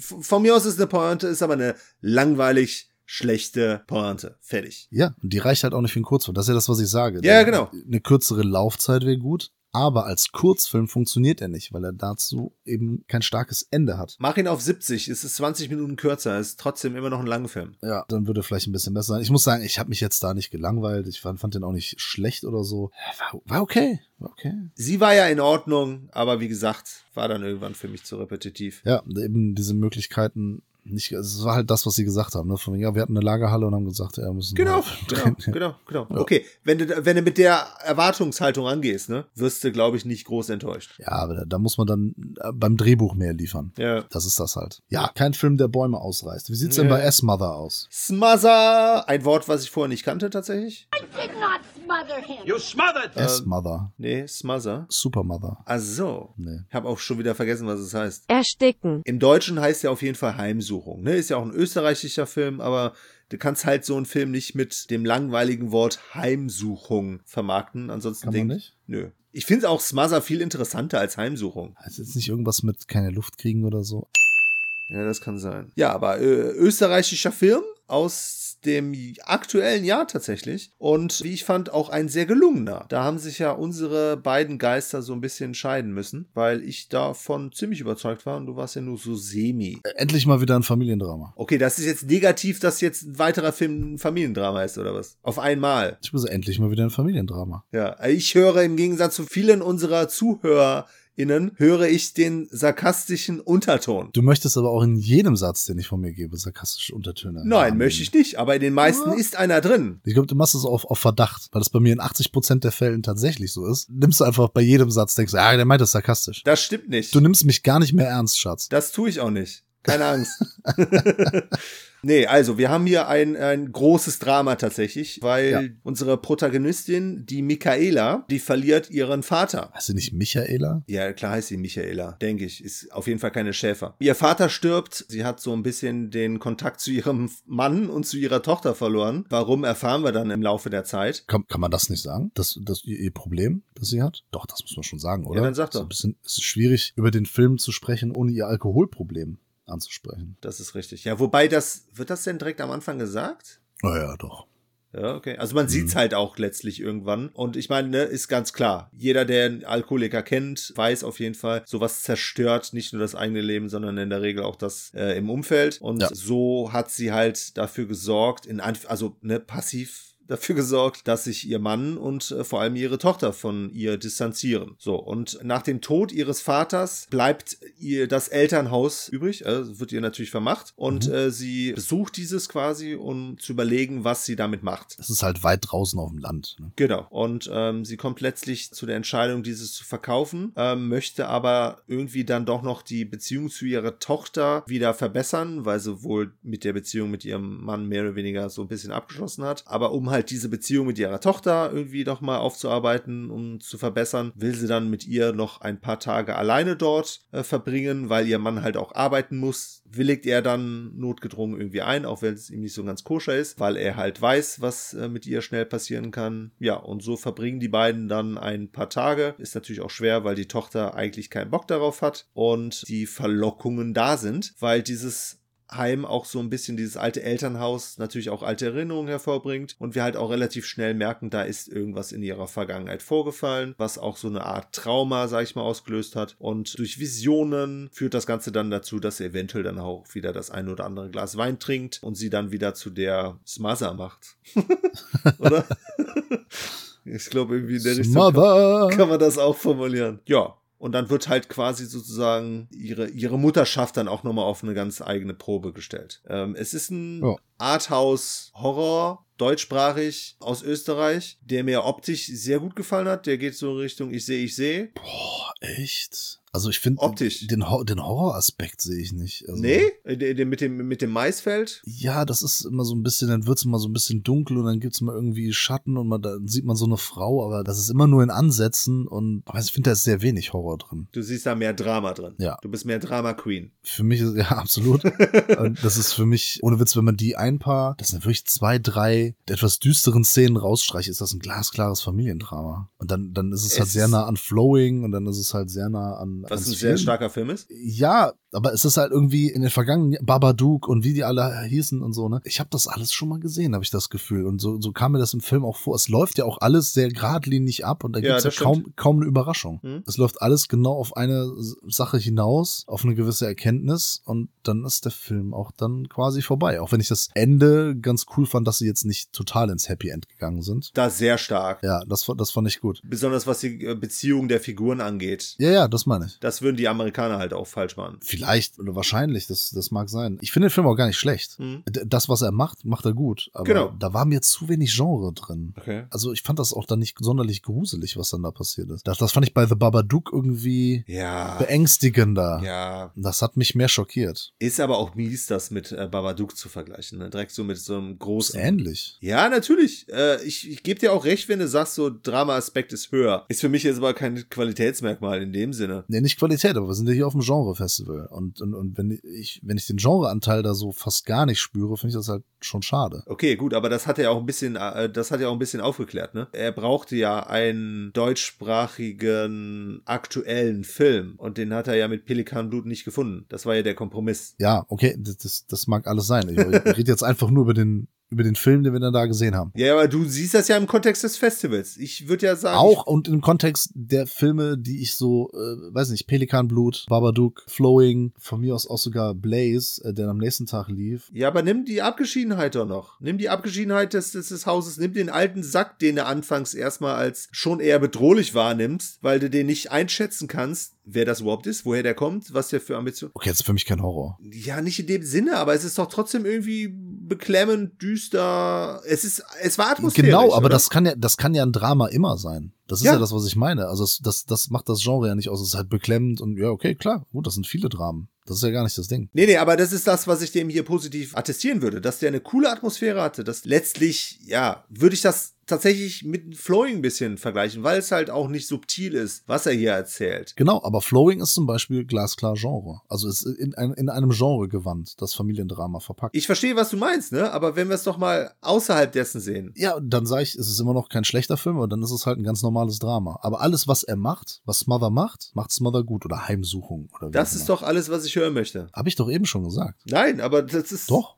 Ja, nein, das meine ich nicht, nein, aber das ist doch das Wesentliche. Ob er jetzt aufs Festival passt, ist mir jetzt erstmal egal. Ich, ich, ich würde den gern losgelöst davon be besprechen. Ja, aber auch dann würde ich sagen, ja, ist ein ganz gutes Drama. Ja. Aber habe ich so auch schon ein paar Mal gesehen. Natürlich. Das kann man halt quasi bei Flowing auch sagen. Wobei der visuell, finde ich, stärker ist. Da ist der Genre-Mix halt wieder, macht es interessanter. Und das hat mir da gefehlt. Dir kann man auch nichts recht machen hier, ne? Mann, Mann, Mann. Ja, gut. Aber vielleicht finde ich den nächsten Film ja geil. Ich glaube nicht.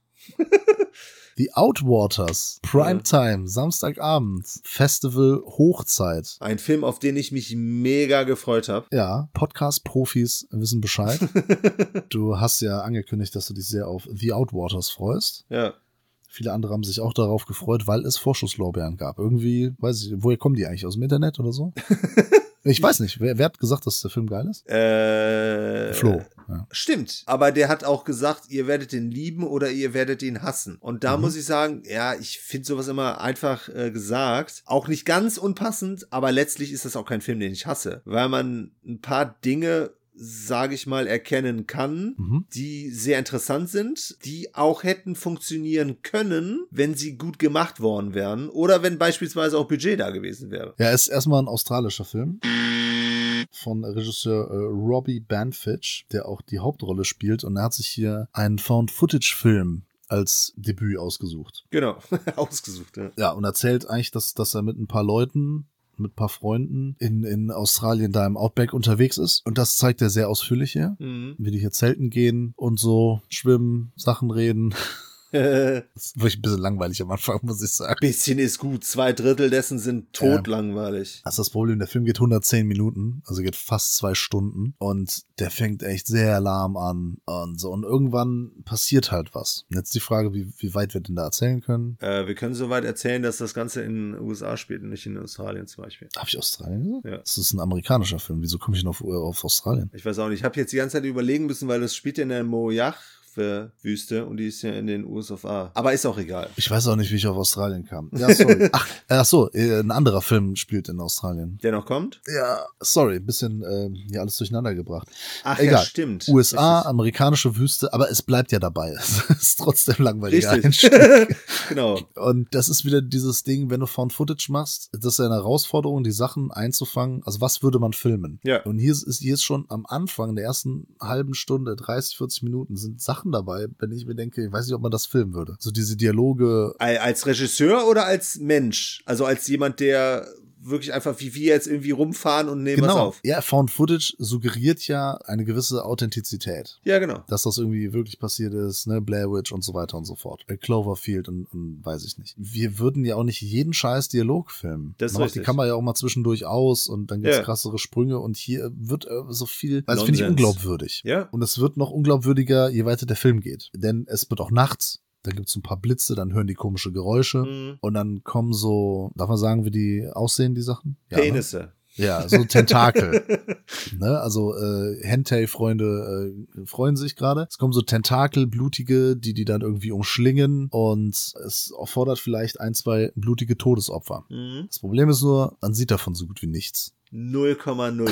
Weil es halt es ist stockduster. Es ist einfach dunkel und die haben eine verfickte Taschenlampe, die Ja. einen Kegel, ein, einen Radius von, also auf der riesen Leinwand, weiß ich, von zwei Zentimetern hat. Und das ist alles, was wir quasi am Bild sehen. Ja, man hört halt viel Geschrei, Ja. man, man hört diese komischen Geräusche und ansonsten ist viel Wackelkamera und dann sieht man Blut, blutverschmierte Hände und so weiter und es, es gibt hier und da mal ein paar nette blutige Szenen, die man auch erkennt. Äh, Da sieht man dann, was da passiert. Irgendwann gibt's auch das Thema so Selbstverstümmelung.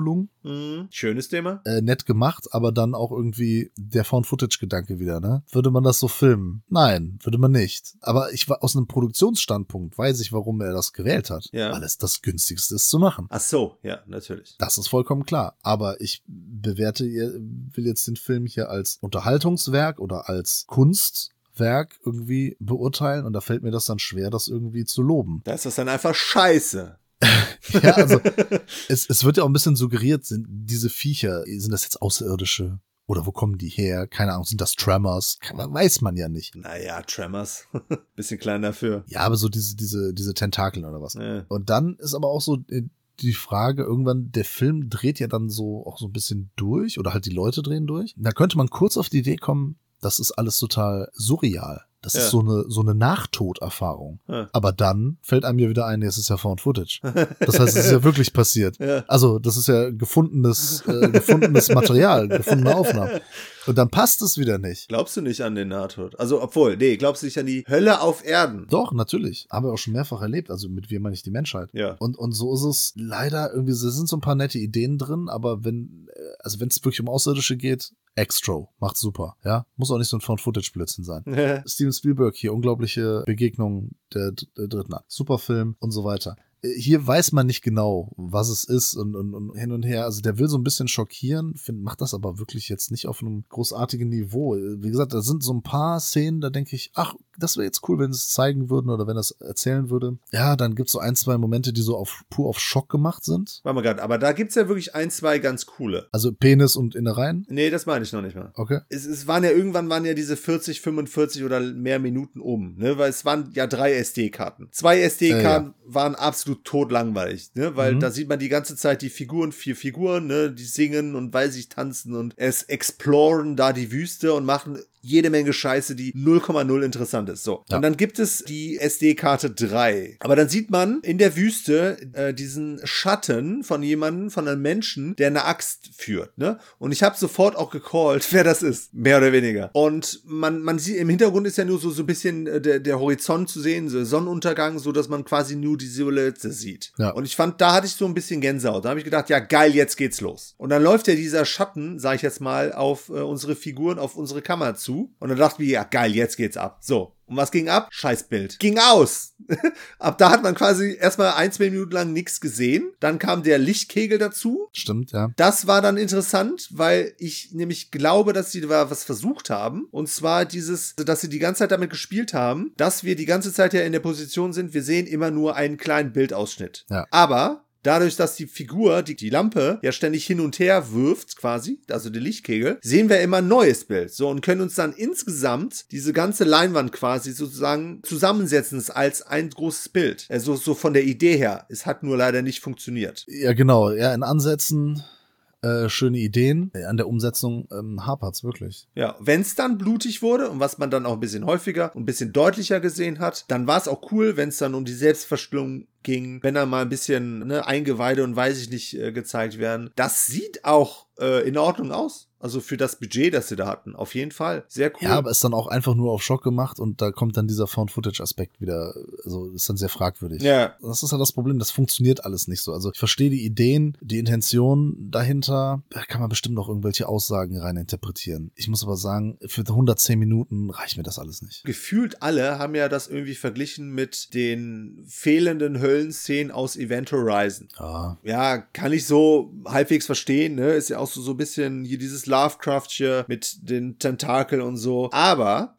was ich am Schluss sehe, sind zwei Sachen. Ich sehe ein Schild, Restricted Area, und ich sehe diese drei Pfähle. Auf denen ja, äh, ja, mhm. ne? So. Und das hat mich tatsächlich in eine ganz andere Richtung und vor allem gegroundetere, so kritische Richtung, äh, so ökologisch gesehen eher geworfen, was so eine Aussage angeht. Ne? Weil letztlich ist es ein Höllenszenario schon in gewisser Form, allerdings auf der Erde. Und zwar in einem Gebiet, in dem Ja. die scheiß USA Atombomben getestet haben. ja, da könnte man eher in die Richtung Ne? natürlich dann. Das sehe ich irgendwie da viel eher, weil das ist. Ja, äh, hätte ich, hätte ich lieber als nicht Found-Footage gesehen und dann Ja. zeigt uns wirklich, was da abgeht. Ja, genau. Ne, so ein bisschen Hills of Ja. Ice mäßig. Ja. Ja, deswegen, also blieb hinter den Möglichkeiten. Ja, und vor allem halt auch hinter den Erwartungen. Aber wir sollten ja an diesem Abend noch ein weiteres Mal belohnt werden, dass wir uns viel Zeit genommen haben für die nächsten Kurzfilme. So ist es. Der erste Beitrag aus Portugal. Ich war ganz überrascht. Ich wusste es gar nicht. Von Gaspar Noé.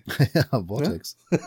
genau. Viertelstunde. Mir ging so ein bisschen das Herz auf, die Sprache zu hören und äh, so weiter und so fort. Brasilianisch. Ein, genau.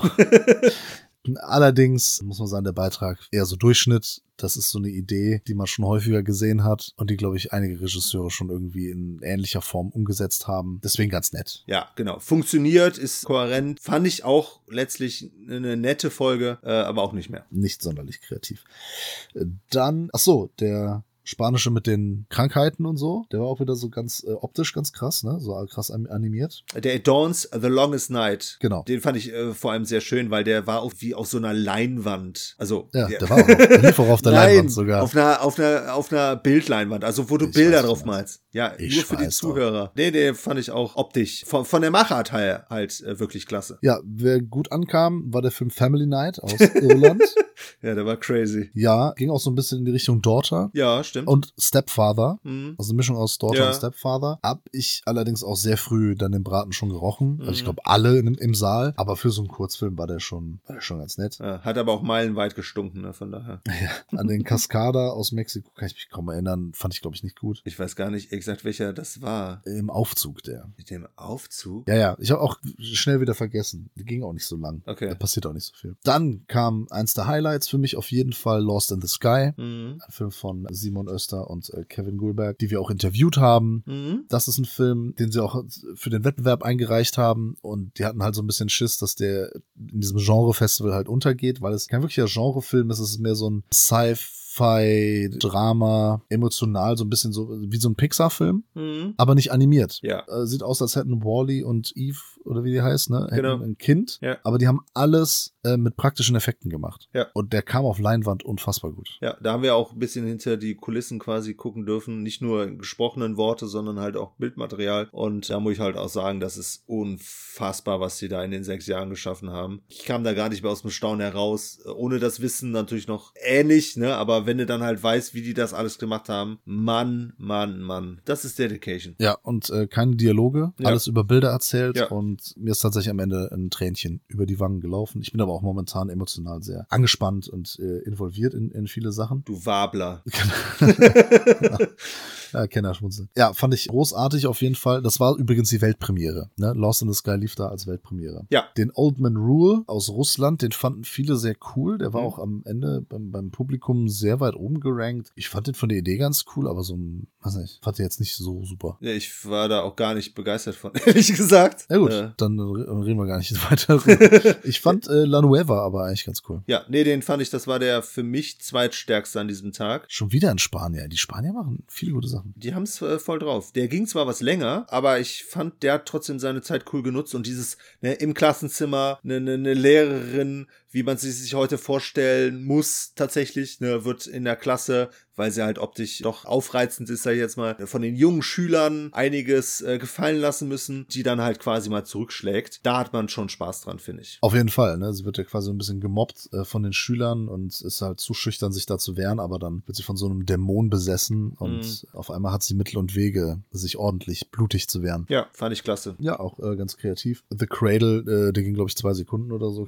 Drei Minuten. Ich Ja. weiß auch nicht mehr, worum es ging. War das nicht das mit der Kopflosen am Ende? Stimmt, das habe ich nicht verstanden. Ja, das sollte irgendwie dann schockierend sein. Naja, weiß ich nicht. Aha. Konnte ich auch nicht, konnte ich nichts mit anfangen. Aha. Aber trotzdem, starkes Programm. Vielen Dank nochmal, Michael. Da waren Mhm. viele gute Sachen dabei. Also wirklich Ja. bei 20 Filmen. Da, ich glaube, 15 waren äh, gut, 10 waren super. Also das ist, das ist schon stark. Ja. Stimmt gar nicht. Das waren 16. Entschuldigung. Genau.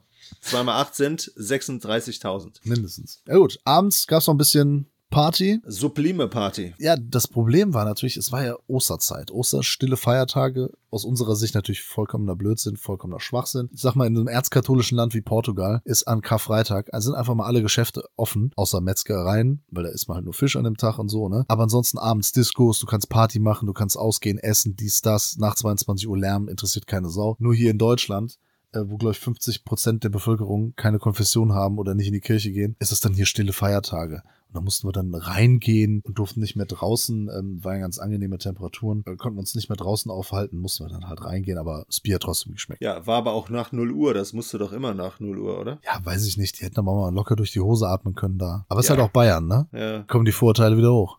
ja.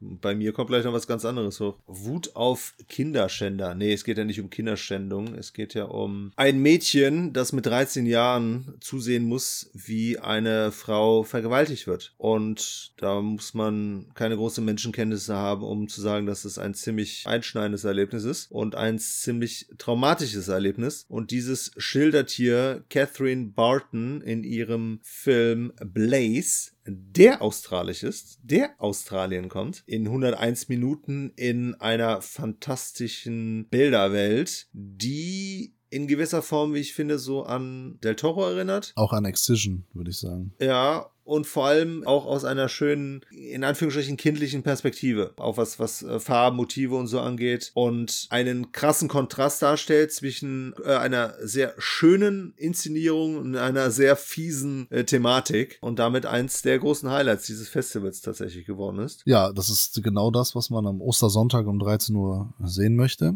Ja? Also die Vergewaltigung, Trauma und Frau werden. Hm. Pubertät, Emanzipation etc. pp. Haben wir schon gesagt, also ja, die, die äh, Blaze, die sieht das, ist traumatisiert und ja, mit ihrem Vater an der Seite versucht sie das irgendwie, versucht sie durch ihr Leben zu kommen und das irgendwie zu verarbeiten. Hm. Äh, ihr Vater übrigens nicht gespielt von Hugh Jackman, den hat man wahrscheinlich nicht bekommen, aber hat jemand gecastet, der ihm recht ähnlich sieht. Zu teuer bestimmt. Ja, der auch Australier ist. Äh, ja, du sagtest es auch schon, ich, ich würde dann auch ein bisschen Excision reinbringen. Ansonsten Del Toro, Pan's Labyrinth, so diese, diese Traumwelten, die man da sieht, visuell ganz, ganz stark, Ja. schauspielerisch auch stark. Hm. Die Themen wirklich cool verarbeitet. Ich kann es natürlich jetzt nicht aus erster Hand schildern oder sagen, wie das ist, äh, wie man als Frau in der Pubertät ist, wie man, wie man als von Mädchen zu, zur Frau wieder der Übergang ist. Aber Nein? ich habe das sehr, nee, ist schon so lange her. Und ich habe auf jeden Fall da sehr, hatte das Gefühl, ich konnte es doch gut nachvollziehen. Es war äh, sehr nachvollziehbar dargestellt. Hm. Sehr starker Film, der jetzt auch nur ins Genre kommt durch diese Szenen mit dem Drachen, ne? Und das dann, diese werden dann noch recht blutig, Hm. aber ja, einfach echt gut gemacht. Ja, der ist tatsächlich dann letztlich noch mehr Drama und weniger Horror. Äh, wobei dieser Horror ja in allen Filmen hier, also Flowing, äh, Smother und der hier, das ist halt alles Kopfhorror, ne? Also, weil das ist halt ne, der größte Horror, den ich mir vorstellen kann, ist halt dieser menschliche Horror, dieses Verlust, Trauma, Auseinandersetzung mit einer traumatisierten Vergangenheit. Ja klar, deswegen bietet sich das Genre ja auch äh, Ja, genau. so gut an, Ja. äh, sol solche Dramen da so zu inszenieren. Deswegen ist auch gerade in den vergangenen Jahren kommen da immer mehr auch gute Beiträge. Mhm. Ich würde von denen sagen, dass Flowing der Film ist, der sich am meisten nach Genre nach Horror anfühlt, weil der halt vom optischen, halt auch mit diesen, den Menschen, die da durchdrehen und dann da Ja. gewalttätig werden, ist er da am nächsten dran. Aber Blaze hat mir auch sehr, sehr gut gefallen. Ist einfach ein guter Film. Definitiv. Ja, als nächstes kam dann der letzte Beitrag vom Said. Ja, vom Dane, genau. Der, der letzte Beitrag war dann der Film, der immer als sein Debütwerk genannt wird, obwohl das äh, nicht ist. Äh, War noch ein Film davor und da bin ich ganz ehrlich, habe ich dem Flo auch schon gesagt, in Persona. Da habe ich ja mit der Müdigkeit gekämpft. Wir haben die Nacht da nur eine Handvoll Stunden geschlafen. Den Blaze habe ich noch äh, geschafft und äh, bei Bunohan, ja, sind mir die Äuglein zugefallen. Da hat das Sandmännchen zugeschlagen. Hier und da hatte ich die Augen offen. Da habe ich dann gesehen, dass da viel gekämpft wurde. Mhm. Das war Kickboxen, glaube ich. Dann hat irgendwann ein kleiner Junge mit einer Erwachsenenstimme gesprochen und zwischendurch habe ich eine sehr attraktive Dame gesehen, die so ein Aha. paar Sachen äh, gesagt hat. Äh, Die saß am Strand oder so. Es war aber nicht wichtig, was sie gesagt hat, ne? Es war wichtig, wie sie aussah.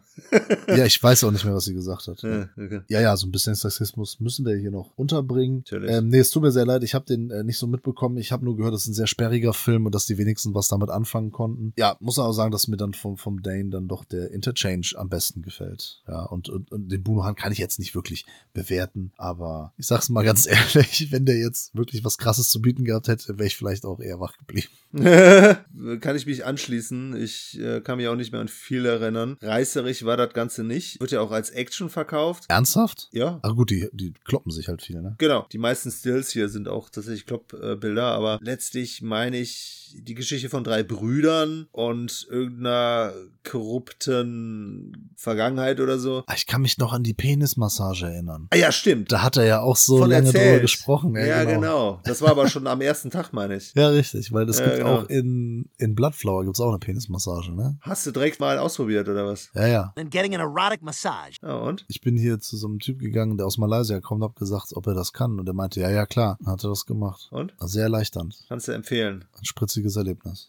ist also besser als der Film. Es kann sein, ja. Weiß nicht, ich habe den Film ja nicht gesehen. Ja, Oder ja. Nur in Ausschnitten, ja. Sehr gut war dann das Kontrastprogramm danach. Also gut, ich meine, es gab erstmal ein bisschen Pause, ne? Ähm, aber dann kam ein großer Live-on-Stage-Act mit dem Doll Circus. Einer Ah. e- eigentlich fünfköpfigen Women Power Rock Punk Band. Ja, aber äh, war eine konnte nicht. Genau. Dann da hat ein- ist ein Typ eingesprungen. Genau, aber der sah auch sehr feministisch aus, äh, feminin aus. Äh, von daher hat das schon gepasst. Ja, die haben ähm, so ganz coolen Rock gespielt. Die waren so ein bisschen rockig drauf. Also feministische Songs. Das war das nochmal so Mansplaining und so und irgendwas. Doll Circus und irgendwie sowas. Auf jeden Fall haben sie auch ein paar Songs gecovert. Hm? Ramones hier, Hey Ho, Let's Go. Äh, was war noch? Stimmt. Äh, hier, Last Caress von äh, Misfits und noch irgendwas. Die waren cool, die haben Laune gemacht. Ist natürlich ein bisschen undankbar für eine Band, in einem Kino zu spielen, weil, also es hatten auch alle Bock. Ja. Ne? Und mit den Armen waren ja auch viele dabei, haben viele die Pommesgabel gemacht, ne? Oder die Faust nach oben und auch so ein bisschen mitgesungen. Aber es ist nun mal halt Sitz. Platz, ne? Und Ja. es ist dann auch keiner großartig aufgestanden. Das war ein bisschen schade, aber äh, die Band war cool und was mich besonders überrascht hat, der Sound war richtig gut in dem Kino. Ja, auf jeden Fall. Also der Saal hat einen guten Live-Sound für Bands. Fand ich Ja, cool. da war ich auch äh, positiv überrascht äh, und es hat Spaß gemacht. Ich glaube, das ging letztlich auch was länger als angedacht. Ja, aber die waren echt fetzig. Und danach ging es ja tatsächlich auch fetzig weiter, denn es durften ein paar Preise verteilt werden. Und da möchte ich natürlich an das höchst offiziell gewählte Jurymitglied Manuel Magno übergeben. Ah ja, ja, jetzt bin ich, fühle mich aber sehr geehrt hier, dass äh, der Peter Wichtig von den Filmfressen mich jetzt hier so ankündigt. Hab ich gar nicht mitgerechnet. Tja. Vielen Dank. Ich möchte äh, Mama und Papa grüßen und meine Eltern. Ich habe für den Kurzfilm, ne, also das muss man sagen, ich war Teil einer dreiköpfigen Jury und wir haben nur die, äh, nur einen Preis, das heißt nur, wir haben den Melier-Preis für die Kurzfilme vergeben. Und da hat dann der Film gewonnen, der uns dann am meisten überrascht und berührt hat vor allem. Nicht gefallen? Ja, natürlich. Aber es geht ja darum, warum, warum gefällt uns der Ja. Film? Und es war sehr schnell klar, wir kamen sehr schnell zu der Entscheidung, dass es halt Lost in the Sky sein musste, Hm. weil der einfach so gut gemacht ist. Ich fand es halt cool, dass er nur mit Bildern erzählt, dass er wirklich eine rührende Geschichte erzählt, eine, die man nachvollziehen kann. Dann ist er optisch super geil gemacht. Hm. Und ja, es waren auch viele andere coole Filme, Phantasmagoria und der Mystic Tiger und so weiter, äh, La Nueva, die waren alle cool, die waren auch alle eher im Genre verankert, aber der Film stach halt so heraus Ja. in, in vielen Sachen, dass es dann sein musste und da waren wir ja nicht alleine mit, denn das Publikum hat ihn ja auch zum besten Kurzfilm gewählt. Ja, völlig zu Recht. Ich möchte noch äh, sagen, welchen Langfilm das Publikum zum Sieger gekürt hat des Festivals. Ja, natürlich. Ein Film, den wir heute auch besprochen haben. In der Tat. äh, es war der Blaze. Für mich etwas überraschend, weil Flooring der beste Film war. Aber das Publikum hat sich nun mal dazu entschieden, dass nicht weniger gute australische Drama hier zu prämieren. Von daher, also bin ich, bin ich, äh, bin ich in Ordnung mit, also passt schon. Der Eröffnungsfilm äh, The Leech und der Abschlussfilm, die standen nicht zur Auswahl und über den Abschlussfilm können wir ja noch kurz zum Abschluss erzählen, zum Abschluss dieses XXL Podcasts zum 10. Hardline Film Festival. Es, war- es war wirklich eine Mordsgaudi. Ja. Es hat so Spaß gemacht. Ich denke, wir werden da nicht zum letzten Mal gewesen sein und möchten unsere neu gewonnenen Freundschaften pflegen. Mhm. Dann kam aus Chile der Film The Fist of the Condor. Was geht denn da ab? Eine ganze Menge. Ich weiß nicht, woher, das kam. Kung Pao kam auf einmal ins Spiel. Ich glaube, es steht im Presseheft, oder? Ja. Okay, gut. Hat mich auch direkt eine der Figuren dran erinnert, weil Ja. der von der Frisur her und vom Dresscode her quasi so ein bisschen wie Steve Oedekerk halt aus äh, Kung Pao halt aussieht. Mhm. Ähm, aber ansonsten hat das nicht viel mit dem gemein, außer dass er die Vibes der Eastern von damals äh, ziemlich gut eingefangen hat und in 82 Minuten halt auch ersten Teil erzählt. Es ist nämlich ein Zweiteiler äh, und wir haben hier quasi den ersten Teil gesehen von einem Kung Fu. Nee, was ist der für Master? Boah, das, das weiß ich nicht mehr. Kampfmeister. Ich weiß nicht, ich bin nicht so bewandt in den ganzen. Ja, der hat ja auch verschiedene Sachen da, meine ich, äh, mehr oder weniger letztlich gelernt. Auf jeden Fall, er hat einen Evil Twin Brother, der seine Familie getötet hat und er sind auf Rache. Ist so eine ganz standardmäßige Actionfilmgeschichte, ne? Ja, genau. Aber passt ja. Äh, mehr hatten die Filme damals ja auch nicht zu bieten, was Story angeht. Ja, ja, klar. Und was ich sagen muss, ist, ich habe jetzt, was Hintergründe angeht und so, was äh, Production Value ist, glaube ich, nicht so hoch, was Budget und so angeht. Aber dafür ist das ordentlich in den Kampfszenen. Das sieht geil aus. Die sind so schön choreografiert.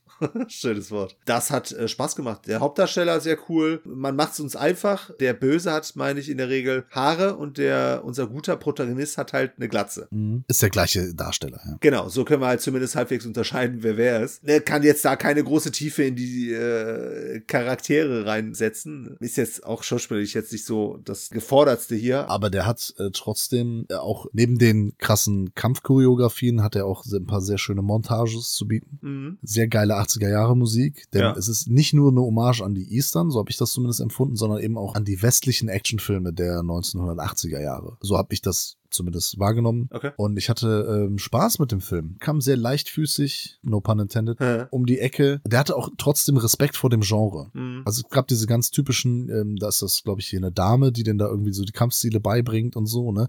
Es ist auch so ein bisschen auch witzig gemacht, aber er erhebt sich nie über das Genre und, und zeigt mir Finger drauf und macht sich, lacht sich kaputt. Also es ist nicht so albern wie Kung Pao, Where does it hurt? Oh, pretty much around the big bloody spot. ne? ohne Ja. den jetzt schlecht machen zu wollen, aber es ist keine Parodie in dem Sinne, es ist eher eine Hommage. Ja. Das merkt man. Also der, man hat Spaß dabei und man freut sich auch, wenn er da am Ende auch so seinen Super-Move auspackt gegen diesen einen fiesen Möb da, der äh, ja auch so einen Kollegen von ihm da kaputt gehauen hat. Und dann, dann wird's auch mal ordentlich äh, brutal. Mhm. Und cool, der ist auch cool eingefangen, so von den Kameraperspektiven. Viele Zeitlupen, so dass, dass die Schläge so einen ordentlichen Impact bekommen. Das hat mir sehr gut gefallen. Und vor allem, Mhm. ich wurde erhört. Die 70er, 80er kamen wieder. Zooms. Ach so, ja. Ganz viele Zooms auf Gesichter Ja. und so weiter und so Ja, fort. Das ist der Stil, Fall. den ich, den ich mag. Fand ich super. Locker flockig äh, hat er uns hier äh, 82 Minuten unterhalten. Sehr schöner Film. Ja, auf jeden Fall. Fand ich einen sehr schönen Abschluss. Genau. Ist jetzt eigentlich kein Festivalmaterial in gewisser Form, aber der hat unfassbar Spaß gemacht. Ich war sehr überrascht, wie viel Spaß der gemacht hat. Und der hat halt auch mit einer geilen Stimmung irgendwie uns daraus entlassen und hat halt für einen unbeschwerten Ausklang des viertägigen Hardcore-Festivals halt geführt, was sehr zu begrüßen war. Ja, ich bin äh, sehr gespannt auf den zweiten Teil davon. Stimmt, der kommt ja dann wahrscheinlich nächstes Jahr, ne? Vielleicht müssen wir mal den Flo fragen. Wir sind sehr gespannt auf das elfte Hardline Filmfestival. Mhm. Es war ja dieses Jahr dann auch schon ein bisschen emotional. Da hat ja dann die Dame, die Heike, die die zehn Jahre zuvor äh, das Design gemacht hat fürs Festival, die hat auch einen Pre äh, Preis bekommen, äh, einen neuen Preis. Da hat der Flo auch erklärt, wie der zustande gekommen ist und wie der entstanden ist und so. Mega geil. Mhm. Auf jeden Fall von unserer Seite vielen, vielen Dank an ähm, alle, die da vor Ort waren, die mitgeholfen haben. Ja, an unsere neuen Freunde, auch äh, Stefan ähm, zum Beispiel, den wir kennengelernt haben. Da war der Dominik noch da, der hier ein Cinema Volante T-Shirt anhatte und so. Ich hoffe, ich habe keinen vergessen und so. Auf jeden Fall. Ganz viel Liebe geht raus. Wir werden bestimmt nächstes Jahr nochmal da sein und haben jetzt so ein bisschen Blut geleckt. Vielleicht tauchen wir ja mal auf dem einen oder anderen Festival dann auf, was eben nicht nur das Fantasy Film Festival ist, sondern auch noch mal ein paar andere in der Bundesrepublik oder außerhalb. Ich habe auf jeden Fall Bock. Vielen Dank, Peter, Mhm. dass du uns äh, hin und zurück gefahren hast. Vielen Dank ähm, fürs Filmen. Vielen Dank, dass du mein Freund bist und mein Trauzeuge und ähm, dass wir äh, miteinander so viel Spaß haben können. Das hat sehr viel Freude bereitet. Wir hoffen, dass ihr viel Spaß hattet mit diesem XXL-Podcast zum 10. Hardline Film Festival. Ich bin jetzt erstmal raus. Tschüss. Ja, man soll ja eigentlich immer aufhören, wenn es am besten ist. Ne? Deshalb würde ich jetzt eigentlich hier direkt einen Cut setzen.